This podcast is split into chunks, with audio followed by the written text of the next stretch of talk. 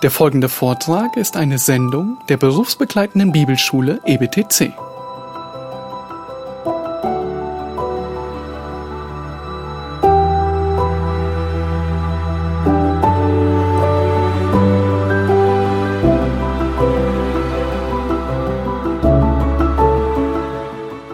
Deren Töchter seid ihr geworden, wenn ihr Gutes tut und euch keinerlei Furcht einjagen lasst. Unterordnung kann beängstigend sein. Auf zweierlei Weise. Es kann einerseits sein, dass wenn ich mich unterordne, dann wird mein Ehemann mich ausnutzen. Und die Angst davor. Oder die Angst davor, was passiert, wenn ich mich nicht unterordne, was er mir dann antut, wie er dann mit mir umgeht. Aber Sprüche 3, 5 und 6 macht deutlich, so wie 1. Petrus 3 hier, dass diese Furcht nicht hindern soll. Stattdessen soll das Vertrauen auf Gott im Fokus stehen. In Sprüche 3, Vers 5 heißt es, vertraue auf den Herrn von ganzem Herzen und verlass dich nicht auf deinen Verstand. Erkenne ihn auf allen deinen Wegen, so wird er deine Pfade ebnen. Die Unterordnung der Ehefrau unter ihren Ehemann ist also eine freiwillige Unterordnung zum eigenen Wohl, die anerkennt, erstens, dass Gott den Ehemann als Leiter eingesetzt hat. Auch das haben wir schon in der ersten Predigt, in 1. Mose 2 durchgearbeitet. Es beinhaltet zweitens die Anerkennung, dass die von Gott in der Schöpfung eingesetzte Hierarchie anerkannt wird. Diese Schöpfung, von der viele von euch gestern in den Vorträgen begeisternd waren, ist so begeisternd, weil sie Ordnung hat. Und diese Ordnung anzuerkennen ist auch durch Unterordnung. Drittens ist die freiwillige Unterordnung, dass sie anerkennt und akzeptiert, wie Gott das Leben in einer Familie geordnet hat. Zwischen Mann, Frau und Kindern. Und letztlich erkennt die Unterordnung an, dass selbst unter einem ungläubigen Mann das das verheißene Mittel Gottes ist, um ihn zum Glauben zu führen. 1. Petrus 3, Vers 1. In welchem Ausmaß? In allem, es sei denn, es ist Sünde oder gegen dein Gewissen. Nun, die Definition, die wir versuchen können zu formulieren von Unterordnung, ich habe sie im Wochenblatt auch auf der Notizseite unten abgedruckt, wäre, Unterordnung in der Ehe ist eine heilige Berufung für die Ehefrau, um die Führung des Mannes anzuerkennen, zu bestätigen und zu pflegen, sowie ihm mit ihren Gaben zu helfen, diese gottgewollte Leiterschaft umzusetzen. Nochmal, Unterordnung ist in der Ehe ist eine heilige Berufung für die Ehefrau, um die Führung des Mannes anzuerkennen, zu bestätigen und zu pflegen, sowie ihm mit ihren Gaben zu helfen, diese gottgewollte Leiterschaft umzusetzen. Nochmal, es ist eine freiwillige Handlung der Frau, der Leiterschaft des Mannes zu folgen. Der Ehemann wird nirgends aufgefordert, dafür zu sorgen, dass seine Frau sich ihm unterordnet. Die Frau muss es selbst erkennen und verstehen, was Gott von ihr möchte. Das bedeutet, dass sie alles ihr Mögliche tut, damit der Leiter, damit der Mann als Leiter eine gute Figur abgibt. Der beste Kollege auf Arbeit, der in deinem Team dir unterstellt ist, ist derjenige, der dafür sorgt, dass du als Leiter eine gute Figur abgibst. Und genau wie auf der Arbeit auch, ist es lange nicht so, dass alle, die in der Hierarchie vielleicht eine ähm, unter dir arbeiten oder unter jemandem arbeiten, schlechter ausgebildet sind, weniger wissen, was sie tun, weniger Fähigkeiten haben, eine minderwertige Moral hätten oder irgendetwas anderes. Es ist lediglich die Rolle. Lediglich die Rolle. Und deshalb sehen wir dieses Hilfen. Diese Hilfe hat der Mann nötig. Und wir haben sie schon in 1. Mose 2.18 in unserer ersten Predigt erarbeitet. Auf der anderen Seite ist die Unterdrückung des Ehemannes die große Gefahr der Männer. Und dazu kommen wir noch in weiteren Predigten. Die große Gefahr und die Folge des Sündenfalls, dass die Frau sich über den Mann stellen möchte. Und die Gefahr des Sündenfalls, dass der Mann zum Unterdrücker, Tyrann oder passiven Zuschauer in der Beziehung wird.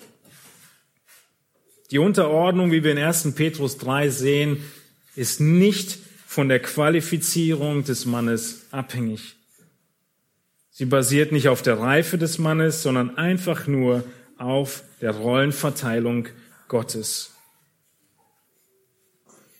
Diese allumfassende Unterordnung, sie wird dein Mann sogar sehr beschämen.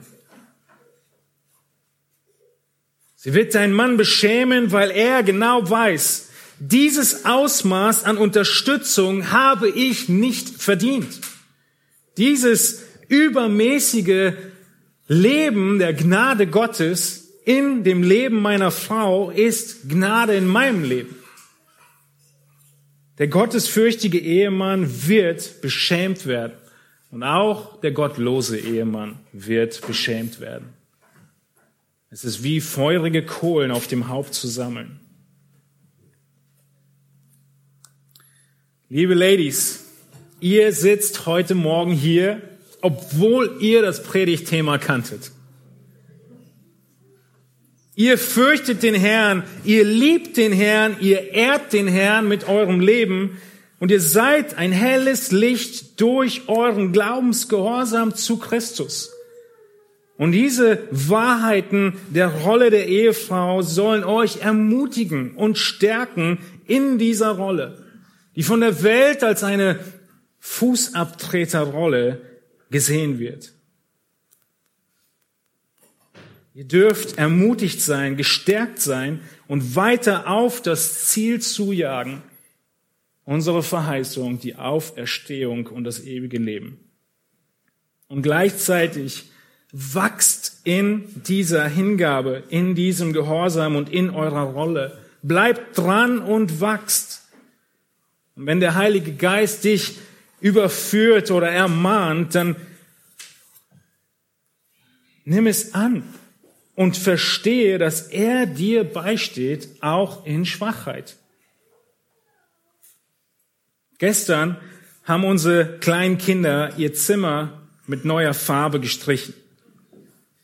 Nachdem wir alles abgeklebt haben und alles abgedeckt haben, nahmen sie ihre Farbroller und legten los. In weiser Voraussicht haben wir sie alleine gelassen. Nach einiger Zeit kam ich wieder, schaute mir den Zwischenstand des Ergebnisses an und es sah sehr gut aus. Ließ sie weiter arbeiten und schon kurz danach guckte ich nochmal und merkte, sie sind am Zusammenpacken. Alles fertig. Ich war ein bisschen verwundert, aber ja, sie sagten, wir sind fertig. Ich fragte, warum habt ihr denn das Licht ausgemacht? Da sagt der Fünfjährige, dann sieht es cooler aus. Nun, ich habe das Licht angemacht und gemerkt, wo Flecken waren, wo Lücken waren, wo das Weiß immer noch durchgescheint hat. Nahm den Roller, und habe alles in der zweiten Runde nochmal gemalert. Am Abend kommen die Kinder wieder in ihr Zimmer, bewundern ihr Werk und waren begeistert, wie toll es aussieht. Genauso wie die Kinder, statt sich weiter zu befleißigen, einfach das Licht ausgemacht haben, um sich besser zu fühlen, Genauso passiert es in unserem Leben, dass wir statt uns weiter zu befleißigen, einfach versucht sind, wegzuschauen oder das Licht nur auf bestimmte Bereiche unseres Lebens scheinen zu lassen, in denen wir schon ganz gut dastehen. Anfangs ist dieses Handeln ein bisschen amüsant und kindisch. Es zeugt von Unreife. Aber ihr Lieben, wenn dieses Handeln sich einprägt in dein Verhalten, dann ist es Selbstgerechtigkeit und Selbstbetrug. Weil da, wo das Licht an ist und zu sehen ist, was zu tun ist und du nicht rangehst, sondern wieder dimmst, ist es wie Jakobus sagte, schaust in den Spiegel, drehst dich um und machst weiter wie vorher. Oder Selbstgerechtigkeit und du klopfst dir auf die Schulter und sagst, ich hab's abgehakt. Mein Herz als Vater wäre doch aufgegangen, hätten die Kinder mich um Hilfe gebeten. Und genau so sollst auch du das Licht anlassen, das Licht der Wahrheit und deinen liebenden Vater, deinen Herrn Jesus Christus und den in dir wohnenden Heiligen Geist um Hilfe bitten in deiner Schwachheit, in deinen Unfähigkeiten und du hast obendrein noch so viele Schwestern in Christus um dich herum, die dir mit helfender Hand um, den, um die Schulter zur Seite stehen und dich begleiten. Um dann am Abend dein Werk anzuschauen und zu sagen, wie wundervoll, wie schön sieht es aus, sogar wenn das Licht an ist. Das ist die Bedeutung von Unterordnung kurz und knapp. Und dein Gebet darf sein, Herr, hilf mir, mich freudig meinem Mann unterzuordnen, ihm zu helfen, ihn zu unterstützen und seiner Leitung in allem zu folgen. Die Bedeutung von Unterordnung ist eine Aufforderung an jede Ehefrau, zu ihrem eigenen Nutzen fortwährend sich unter den Ehemann zu stellen. Was gibt es für eine Begründung dafür? Was ist die Begründung der Unterordnung? Nun, der zweite Teil unseres Verses zeigt die Begründung der Unterordnung in Kolosser 3,18. Schaut in eure Bibeln hinein und schaut euch an, was Paulus als Begründung nennt. Ihr Frauen, ordnet euch euren Männern unter, wie sich's gebührt im Herrn oder wie es sich ziemt im Herrn. Gott ist ein Gott der Ordnung. Gott ist ein Gott, der Ordnung liebt. Wenn ihr zurückblättert in Kolosser 2, Vers 5, dann hat Paulus dort schon die Ordnung der Kolosser gelobt. Er sagt in 2 Vers 5 den Kolossern, denn wenn ich auch leiblich abwesend bin, so bin ich doch im Geist bei euch und sehe mit Freuden eure Ordnung und die Festigkeit eures Glaubens an Christus. Gott ist ein Gott der Ordnung. Dieser Begriff, wie es sich gebührt im Herrn, er beinhaltet das Gebühren, dass eine Beziehung da ist zwischen wem? Zwischen dir und deinem Herrn Jesus Christus. Es ist eine Beziehung da und diese Beziehung muss jetzt Auswirkungen haben in deinem Leben. Die Berührungspunkte, die da sind, die jetzt zu etwas, zu einem angemessenen Handeln führen sollen. Das ist die Bedeutung des Wortes. Nun, auch in diesem Fall ist die Zeitform des Wortes wichtig.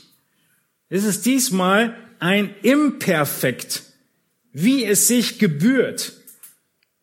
Das heißt, dass dieser Imperfekt einen Zustand beschreibt, der noch nicht vollkommen ist und anhaltend ist. Was bedeutet das?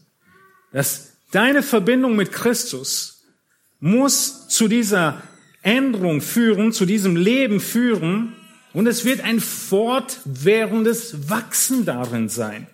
Wie es sich gebührt im Herrn, du bist nicht darin vollendet. Niemals. Es ist eine unvollendete fortwährende Zeitform, die Paulus hier benutzt. Genial, was er in ein einziges Wort hineinschreibt. Wir nennen es im allgemeinen christlichen Leben einfach den Prozess der Heiligung. Auch da sind wir andauernd dran und erreichen das Ziel nie vollkommen. Aber was für ein Ziel erreichen wir nicht vollkommen? Nun, das Wesen Christi. Aber weil du mit Christus eins bist, deshalb ziemt es sich oder gebührt es sich, dass die Ehefrauen sich ihren Ehemännern unterordnen.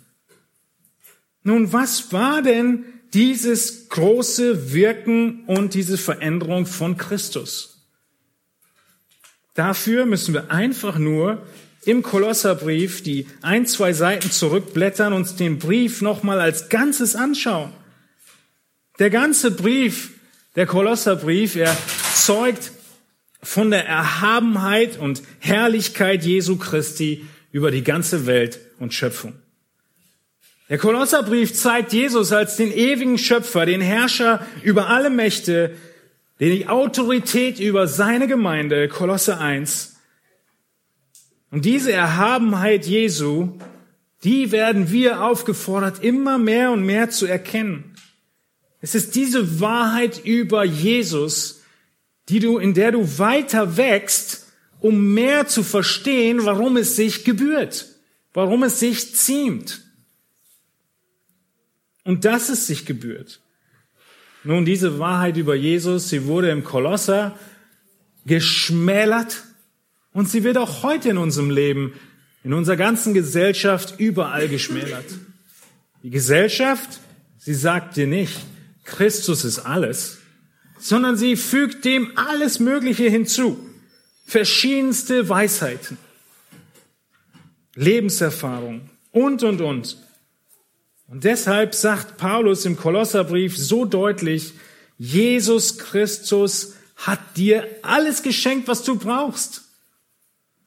Es ist nicht notwendig, dass du in Bezug auf die Ehefrau nach irgendeiner weiteren Erfüllung strebst, sondern in Christus hast du alles.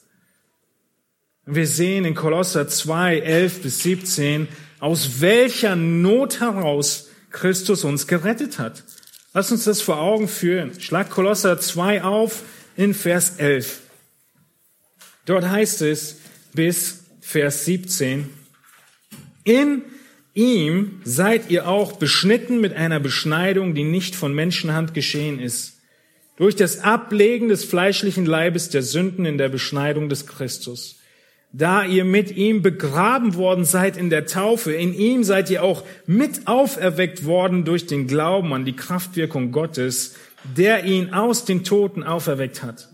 Er hat auch euch die ihr tot wart in den Übertretungen und dem unbeschnittenen Zustand eures Fleisches, mit ihm lebendig gemacht, indem er euch alle Übertretungen vergab.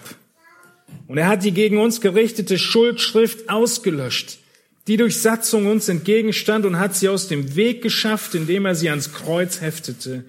Als er so die Herrschaften und Gewalten entwaffnet hatte, stellte er sie öffentlich an den Pranger und triumphierte über sie an demselben. So lasst euch von niemand richten wegen Speise oder Trank oder bestimmter Feiertage oder Neumondfeste oder Sabbate, die doch nur ein Schatten der Dinge sind, die kommen sollen, wovon aber der Christus das Wesen hat. Paulus erinnert die Kolosser hier in den ersten Kapiteln an ihr absolut verlorenes Leben vor Christus. Er sagt in den Versen vorher, ihr wart in dem Reich des Satans und ihr wurdet versetzt in das Reich Christi. Und in diesem neuen Reich sollt ihr entsprechend Christus leben und entsprechend seiner Rollen und seiner Ordnung. Unser Gottesdienst im Alltag unser ganzes Leben muss genau davon geprägt sein. Von einem Klammern an Christus. Nicht an irgendetwas anderes. Nicht an irgendetwas, was wir vielleicht jetzt verpassen wenn wir entsprechend seiner Ordnung leben. Paulus, er macht so deutlich, in Christus wohnt die ganze Fülle der Gottheit leibhaftig und wir sind in ihm zur Fülle gebracht. Kolosser 2, Vers 9. Du hast alles in Christus. Und wie soll sich diese Wahrheit auswirken? Nun, in Kolosser 3, 18 waren wir gerade. Aber dem gehen 17 Verse voran in Kolosser 3, wo Paulus zu ganz praktischen Anwendungen kommt. Und die schauen wir uns zum Abschluss an. In Kolosser 3, Vers 1 ist nämlich der große zusammenfassende Aufforderung zu finden. Wenn ihr nun mit Christus auferweckt worden seid, so sucht das, was droben ist, wo der Christus ist, sitzend zur Rechten Gottes. Eine ganz einfache Zusammenfassung. Jeder, der an Jesus glaubt, erlebt jetzt nach dem, was droben ist. Das ist seine höchste Priorität. Vers 2, trachtet nach dem, was droben ist, nicht nach dem, was auf Erden ist. Denn ihr seid gestorben und euer Leben ist verborgen mit dem Christus in Gott. Wenn der Christus unser Leben offenbar werden wird, dann werdet auch ihr mit ihm offenbar werden in Herrlichkeit. Dieses Leben, was Gott verheißt, wird vollkommen sichtbar werden. Und auch wenn der Gehorsam unter Christus hier und heute zu Leid und Schwierigkeiten und Herausforderungen führen mag, die Verherrlichung ist verheißen und sie steht fest. In Kolosser 3 ab Vers 12 heißt es dann, die direkten Verse, bevor wir Vers 18 lesen, den wir schon hatten, so zieht nun an als Gottes Auserwählte, Heilige und Geliebte, herzliches Erbarmen, Freundlichkeit, Demut, Sanftmut, Langmut, ertragt einander und vergebt einander, wenn einer gegen den anderen zu klagen hat. Gleich wie Christus euch vergeben hat, so auch ihr.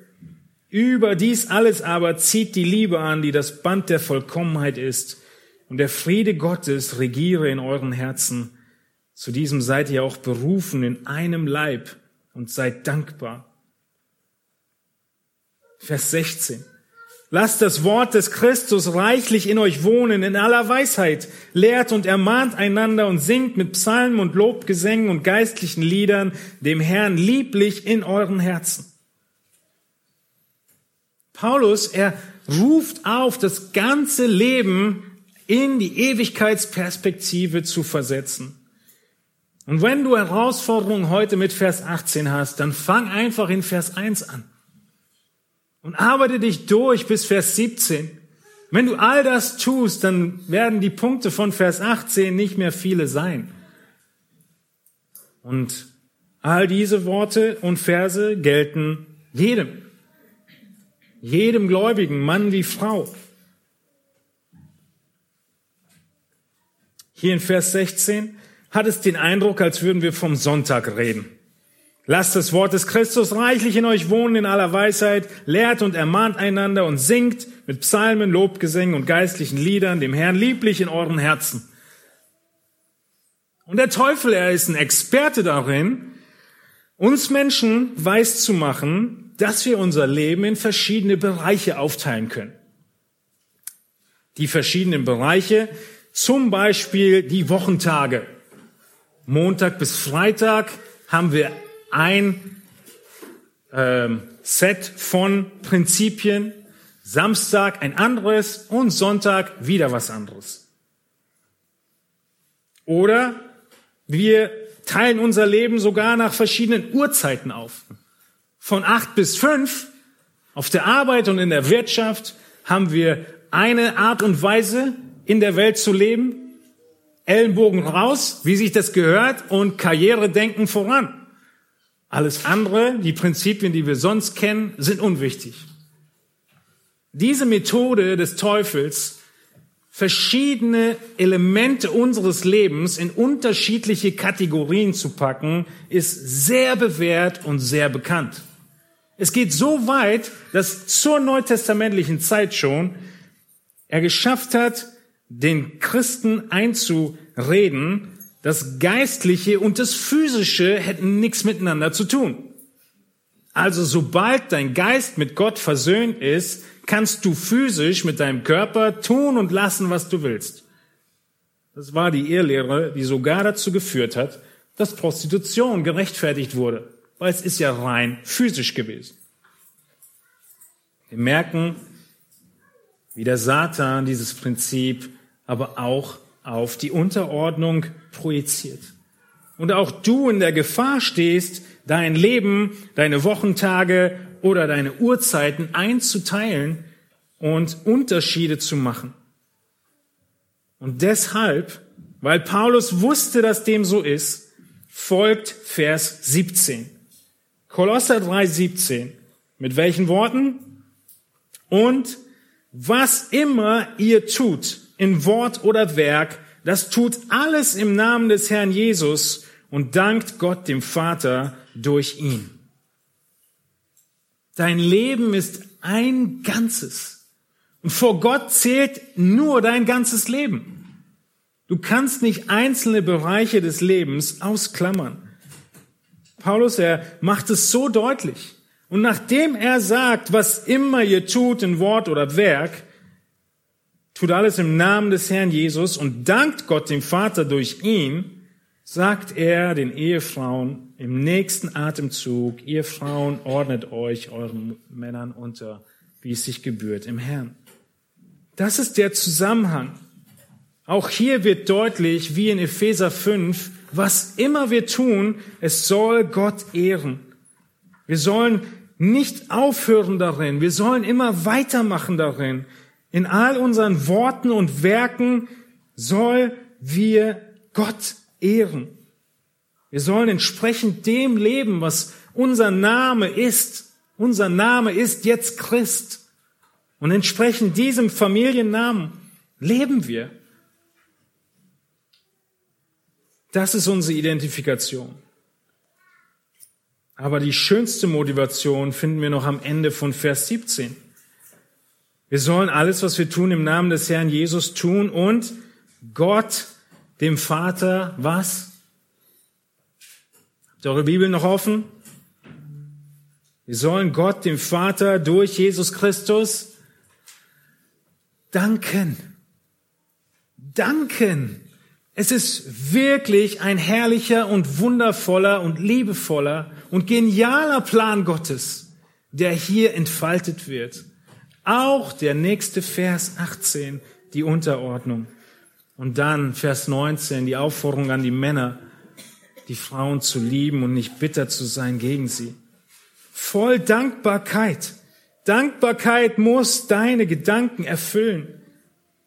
Wisst ihr, Undankbarkeit ist ein Kennzeichen der letzten Tage und des Ungehorsams. In 2. Timotheus 3, Vers 2. Dankbarkeit zieht sich durch den ganzen Kolosserbrief auf so vielerlei Weise durch, weil wir erkennen, was Christus getan hat. Und in dieser Dankbarkeit wollen wir ihm gefällig leben. Was ist das Ziel der Ehe?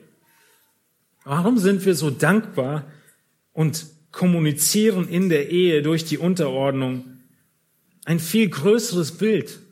Der Epheserbrief macht uns deutlich, dass das Abbild der Ehe, das Abbild von Mann und Frau soll ein Abbild sein für die größte Liebesgeschichte dieser Welt. Die Ehe soll nämlich die Liebe Christi für seine Braut kommunizieren. So wie der Mann seine Frau liebt, er soll sie so lieben, wie Christus die Gemeinde geliebt hat. Christus, der kam, um an unserer Stelle zu sterben, um uns zu erlösen. Und genauso wie die Gemeinde sich Christus unterordnet in allem, genauso soll die Ehefrau das widerspiegeln. Paulus sagt, eure Ehe soll ein Bild darauf sein. Wenn Leute eure Ehe angucken, sollen sie sagen, ah, so liebt Christus seine Gemeinde und so ordnet sich die Gemeinde Christus unter.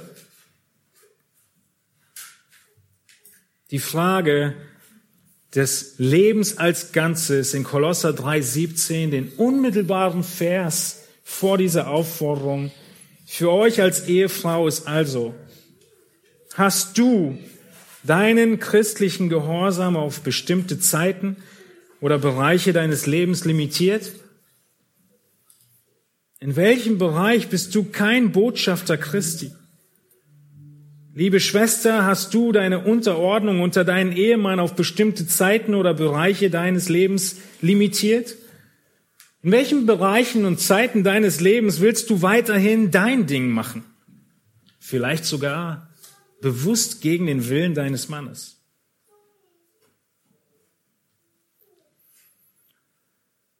Das große Vorbild aller Beziehungen ist die Dreieinigkeit Gottes in der Dreieinigkeit, in dem göttlichen Wesen, sehen wir genau das, wie wir es schon in der ersten Predigt durchgearbeitet haben, die Gleichheit der Person und trotzdem eine funktionale Ordnung zur Ausführung des Erlösungsprogramms. Genau gleicherweise, wie die Dreieinigkeit eins ist, zusammengehört, der Sohn den Vater nicht bei jeder Kleinigkeit nachfragen muss, was er tut. Und der Geist auch nicht den Sohn fragen muss, was er tut. Sie sind so eins. Sie wissen, was ihr Auftrag ist. Sie wissen, was zu tun ist. Genau so soll auch die Ehe diese Beziehung widerspiegeln. Absolut eins. Auf ein Ziel zuarbeitend und doch in unterschiedlichen Funktionen. Ich möchte euch zum Abschluss zwei Fragen stellen. Die erste Frage ist, könnte Jesus die Aufgaben des Vaters übernehmen? Würde Jesus es schaffen, die Aufgaben und die Rolle des Vaters zu übernehmen? Er ist vollkommen Gott. Er würde es schaffen. Wisst ihr, was ich euch sagen will? Ich würde sagen, der Teufel hat ihn sogar versucht, die Rolle des Vaters zu übernehmen. Denn der Teufel hat ihm gesagt, warum willst du den Weg gehen, den dein Vater gesagt hat? Hier ist eine Abkürzung. Hier kannst du dies oder jenes tun. Könnte Jesus die Aufgaben des Vaters übernehmen? Warum tut er es nicht? Jesus übernimmt die Aufgaben und die Rolle des Vaters nicht, weil er den Vater liebt. Jesus übernimmt die Aufgaben und Rolle des Vaters nicht, weil er den Vater ehrt. Jesus übernimmt die Rolle und die Aufgaben des Vaters nicht, weil der Vater ihn liebt. Und er übernimmt die Rolle und Aufgaben des Vaters nicht, weil der Vater ihn ehrt.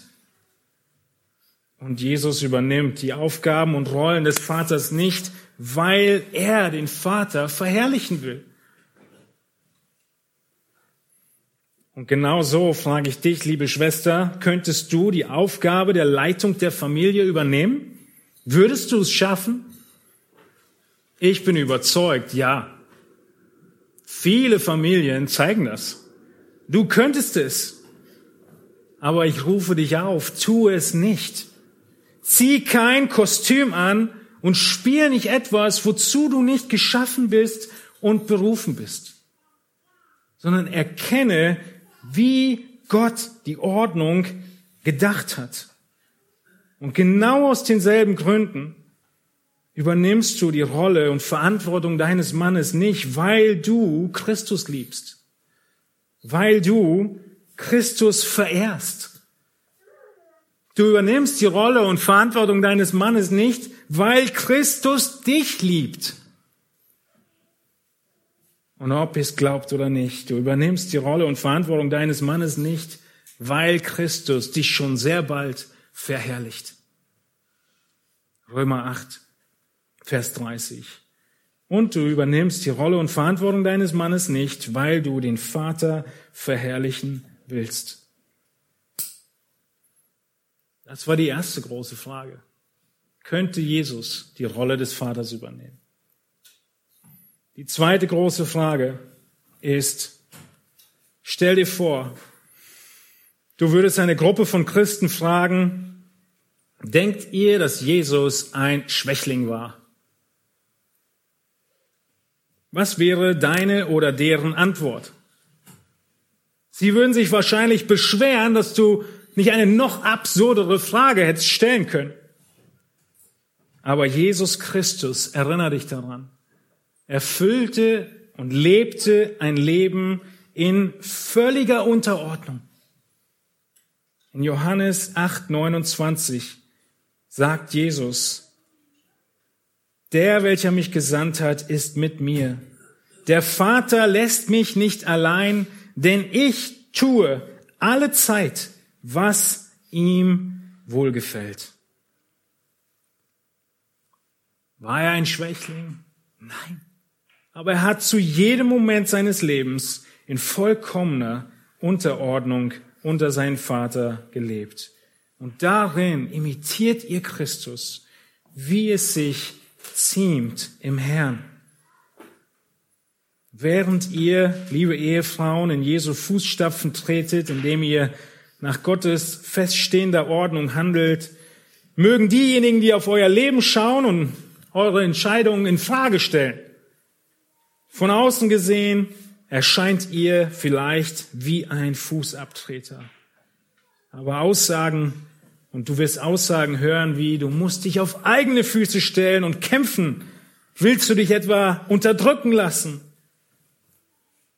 Aber du gehst in Jesu Fußstapfen und dein dreieiniger Gott wird geehrt, wird mit dir sein und wird dich segnen. Möge Gott uns helfen, in völliger Abhängigkeit von ihm und kompromisslosen Gehorsam zu leben, was wir gelernt haben. Lasst uns stille werden. Ich bete mit uns. Ihr dürft aufstehen dazu. Himmlischer Vater, wir wollen dich anbeten und wollen dich preisen und dich loben für deine Weisheit und deine Gnade, deine Langmut und deine Liebe. Herr, du bist ein Gott der Ordnung. Du hast diese Welt geschaffen. Du hast uns Menschen als Mann und Frau völlig in deinem Ebenbild erschaffen. Und dafür wollen wir dich preisen und dich loben. Danke dir, Herr, für die Einzigartigkeit der Frauen, wie sie dein Wesen widerspiegeln, die Einzigartigkeit der Männer, wie sie dein Wesen widerspiegeln, für die Ordnung der Familie, die du gegeben hast. Und Herr, wir wollen dich bitten, dass dein guter und heiliger Geist uns viel Weisheit schenkt, uns Erinnerung gibt und uns auch die Kraft gibt, umzusetzen, was wir gehört haben. Himmlischer Vater, wir wollen dich bitten, dass du die Gnade schenkst, den Ehefrauen ein Leben zu führen, was in vollkommener Übereinstimmung ist mit deinem Willen, stets nach dem trachtet, dir gebührend zu leben. Wir wollen dich bitten, dass sie hingegeben sind, ihrem einen Ehemann, dass diese Treue der Ehebeziehungen sichtbar wird nach außen, so wie auch wir als Gemeinde nur dir, unseren Herrn Jesus Christus, als einzigen Haupt hingegeben sind. Herr, schenk du Gnade, dass dieses Bild klarer wird, deutlicher wird, so weit geht, dass Menschen aufmerksam werden darauf.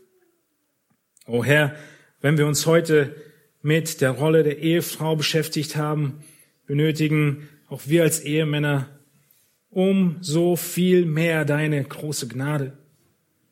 Was für eine unfassbar große Verantwortung ist es, ein Leiter zu sein, der in vollkommener Weise dich, Herr Jesus Christus, widerspiegelt, der absolut nachahmenswert ist und der in völliger Unterordnung unter dich, Herr Jesus Christus, unser Haupt, lebt. Wir wollen dich bitten, dass wir weiterhin wachsen, dass wir mit viel Freude diese Rollen annehmen ehren und dadurch dir wohlgefällig sind und die Freude erfahren dürfen, die du bereitest für jeden, der entsprechend deinem Plan leben möchte. Schenke du Weisheit und Gnade darin und lenke unsere Augen immer und immer wieder auf unseren Herrn und Retter Jesus Christus, Gott selbst Mensch geworden, sich völlig erniedrigt, aus Liebe zu uns Menschen und Gehorsam zu dir, seinem Vater, in allen Anfechtungen standhaft geblieben und den Willen des Vaters bis zum letzten Atemzug vollbracht, um dann in die ewige Herrlichkeit einzugehen. Herr Jesus, wir beten dich an, Name über alle Namen. Amen.